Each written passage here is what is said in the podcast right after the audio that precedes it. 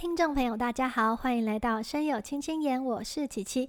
今天呢，想跟大家聊聊比较轻松的话题，因为前几集啊都在聊婚姻什么的，真的是有点沉重。那今天要聊什么呢？因为现在我算是在家休息养胎中。所以每天就会有很多空白的时间，除了安排一些 daily 的日常行程外，其中最重要的当然就是追剧啦。看剧真的是超疗愈的，不知道大家有没有追剧的习惯呢？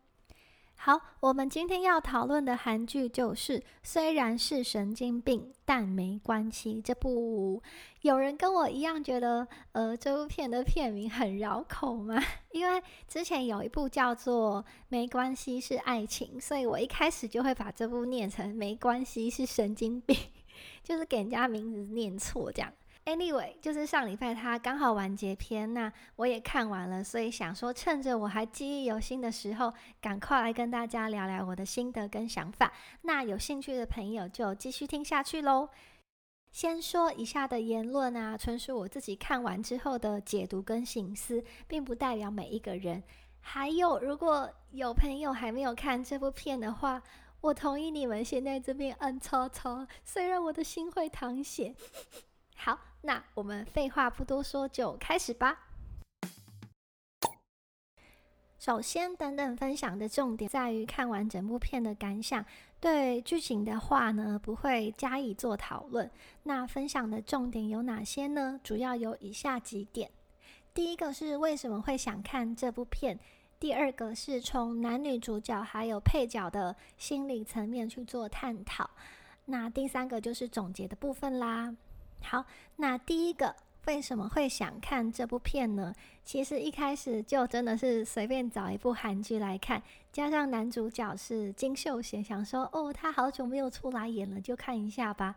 结果第一集呢，看完完完全全的被女主角的美，还有自习室的恋爱观所吸引，怎么可以那么正？再加上这部片。呃，它不算是单纯在讲男女情爱的爱情片，还多了一点我很喜欢的悬疑成分在里面。特别的是，它用童话故事带入恐怖的气氛，就是更添加了它的冲突的美感，所以就一视成主顾，直接追起来啦。第二点，从男女主角还有配角的心理层面去做探讨。嗯，那先从女主角开始说起好了。有看剧的朋友们一定知道，就是对女主角最深的印象就是她浮夸的打扮，还有火爆的个性。因为她呢，真的是从头到尾，几乎每一每一套的戏服都是礼服等级的哦。虽然就是哇，真的很漂亮，可是也特别想对于为什么女主角要。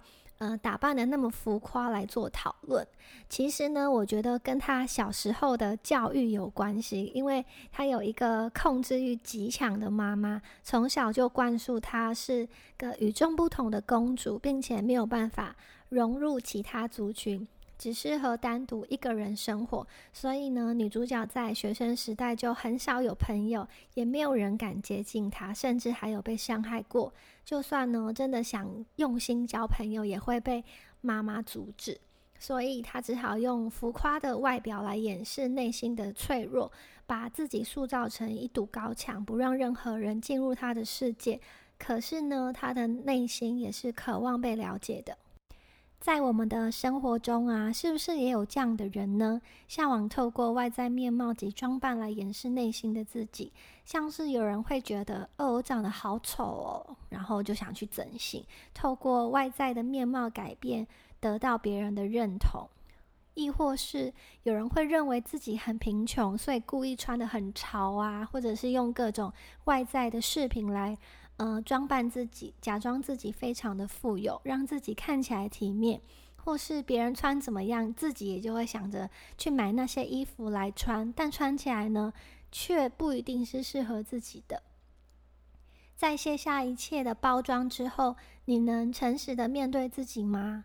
所以呢，我认为在追求外在前，必须先了解、肯定及喜欢自己。再用适当的外在搭配来让自己美上加美，因为啊，从内在散发出来的自信才是最美的。另外，笑容也是最好的化妆品。尤其你可以看到女主角一笑起来，真的是完全的被她融化。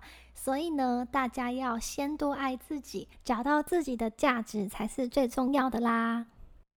男主角的话呢，是个从小就需要照顾患有自闭症哥哥的弟弟，妈妈也因为这样的关系，所以花了很多的心思在哥哥的身上，所以男主角常常就会觉得自己是不被爱的。不被关心的，所以其实内心极度的缺乏安全感。可是呢，他又必须坚强的扛起照顾哥哥的责任，可想而知，这样的心理压力会有多大。在剧中可以看出，男主角一开始的表现是非常压抑的，也不曾快乐过。他在剧中曾说过一句话：“只要我微笑，一切就会没事了。”直到后来遇到了女主角，才互相感化，找到了快乐的钥匙。这里我想说，每个人都需要被爱，也都有值得被爱的理由。如果自己单方面的一再付出，一再的给予，总会有清空的一天。当你什么都没有了，又怎么可以去爱别人呢？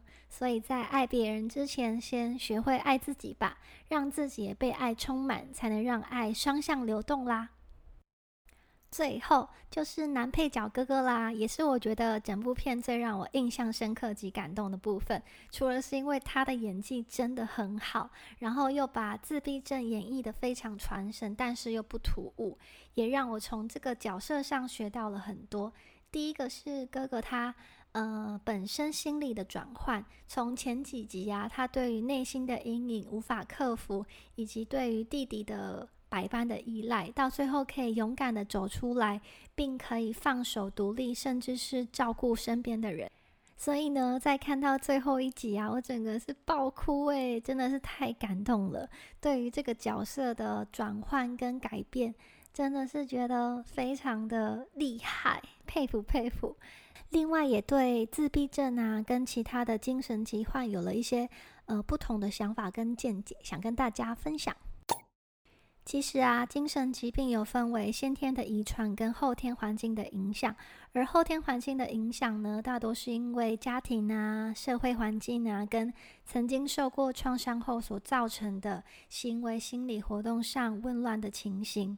像是哥哥的自闭症算是先天的疾病，而女主角的反社会人格的特质呢，即是因为从小的家庭教育跟悲惨的童年经历所致。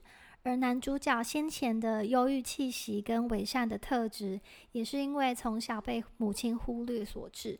所以呢，以上可知，从小的教育对于小孩性格的养成是多么的重要。而父母所呈现出来的样子也会深深的影响着小孩，这也提到了育儿的部分，让我们明白不要忽略小孩的情绪，千万不要觉得他还很小啊，不懂没关系。其实你的一个情绪、一个举动，小孩都会看在眼里，所以不要吝啬给予小孩陪伴哦。对于他们来说，父母的关爱跟陪伴就是最好的教育了。另外，台湾也有许多探讨精神疾病的戏剧跟事件哦，像之前的《我们与恶的距离》这部，其中的思聪啊，患有思觉失调症，被社会大众歧视，被异样的眼光看待，但其实他们的本质是不坏的。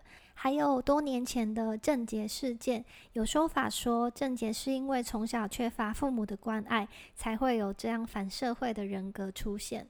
当然，我们不是当事者或是专业的医疗人士，我只是从一个旁观者的角度来看待这些事情。是否我们能做的，不是事后才来责备他们说怎么可以这样啊，怎么可以那么坏，而是可以透过这些例子中找到共同点，提前做到预防的动作呢？父母的话呢，可以从身边的小孩做起，多点爱呀、关怀呀跟陪伴。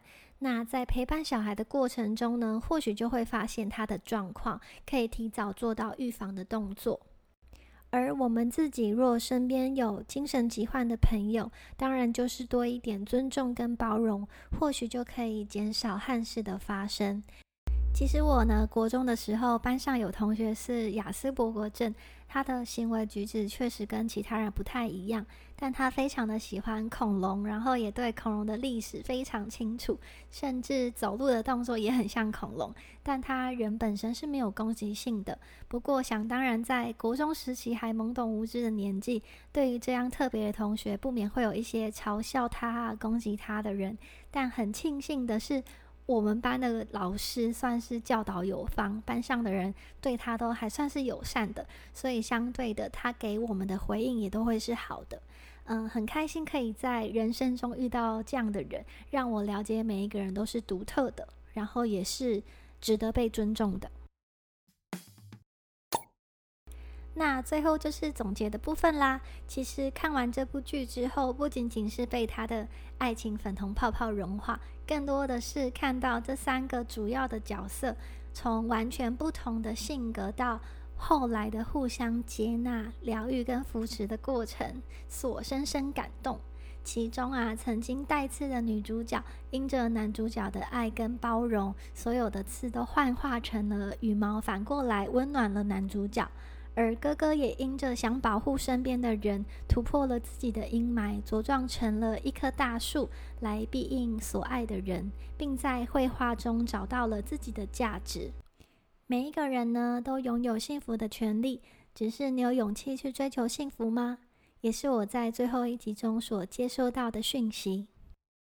最后，我想说的，虽然好像有点偏离了这部剧，但因为这阵子实在是太有感了。就是我认为彼此相爱真的非常非常的重要，因为二零二零世界各地发生了许多遗憾的事情，除了 COVID-19 外，其中韩国有许多因为网络言论而选择自杀的事件发生。俗话说祸从口出，为什么不多说点赞美造就人的话呢？或许你会想说，只是一句话，不会怎么样吧？但你永远不会知道，你的无所谓可能会造成别人一辈子的痛，所以千万不要小看自己所做的，哪怕是一句话、一个举动，都可能改变别人的一生。所以，让我们一起用爱来代替批评跟责骂吧，让世界变得更好。呜呜呜呜！怎么最后好像变成宣导世界和平的影片？OK。那今天的分享就到这里喽，希望听众朋友会喜欢今天的内容。那我们下次见喽，拜拜。